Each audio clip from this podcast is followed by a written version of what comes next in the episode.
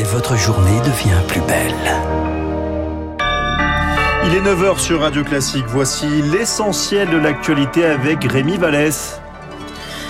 Les recherches reprennent en Loire-Atlantique après le crash d'un petit avion de tourisme hier soir. L'appareil était piloté par le journaliste politique Gérard Leclerc, ex-figure d'Antenne 2, éditorialiste à CNews. Deux autres personnes étaient à bord.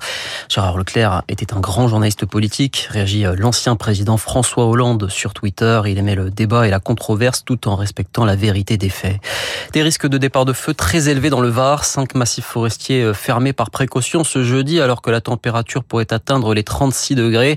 Dans les Pyrénées-Orientales, l'incendie qui a détruit hier un camping à Argelès-sur-Mer est désormais stabilisé, mais des centaines de pompiers restent mobilisés. 3 millions de familles modestes concernées. C'est aujourd'hui qu'est versée l'allocation de rentrée scolaire qui sert à payer cartables et autres fournitures. En raison de l'inflation, l'ARS est revalorisée de 5,6%, soit une vingtaine d'euros en moyenne. Son montant varie selon l'âge, 400 euros pour les enfants de 6 à 10 ans jusqu'à 435 euros pour les 15-18 Elle débute cet après-midi, la deuxième phase de fouille à Mémac, en Corrèze, pour tenter d'exhumer les corps d'une trentaine de soldats allemands, des SS sommairement exécutés par des résistants en juin 44. Les recherches avaient été déclenchées après les révélations d'un ancien maquisard de 98 ans il y a quelques mois. Mi-juillet, une possible fosse contenant les corps avait été repérée par des géoradars. Peut-être une percée après plusieurs semaines de surplace. L'Ukraine dit ce matin avoir repris un village sur le front sud, dans la région de Donetsk. Et dans le même temps, Kiev affirme à l'instant que des drones russes ont frappé de nouveaux entrepôts de céréales près du port d'Odessa. Au Niger, les appels à une résolution pacifique de la crise se multiplient. Le putsch est encore réversible via la diplomatie, estime Anthony Blinken, chef de la diplomatie américaine.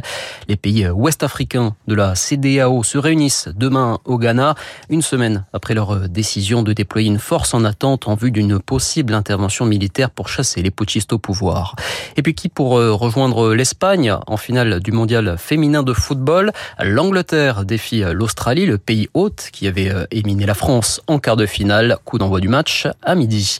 La bourse de Paris à son ouverture, le CAC 40, le CAC 40 est en léger repli, moins 0,23% à 7250 points. Merci beaucoup Rémi Vallès, on vous retrouve à 10h pour toute l'actu. C'est la fin de cette matinale, merci de nous avoir suivis. Merci à Isabelle Moureau pour la programmation des invités. Merci également à Matteo Catizon Berardi qui a réalisé cette émission. Je vous retrouve avec grand plaisir à 7h58 demain. Tout de suite, le meilleur de Franck Ferrand raconte.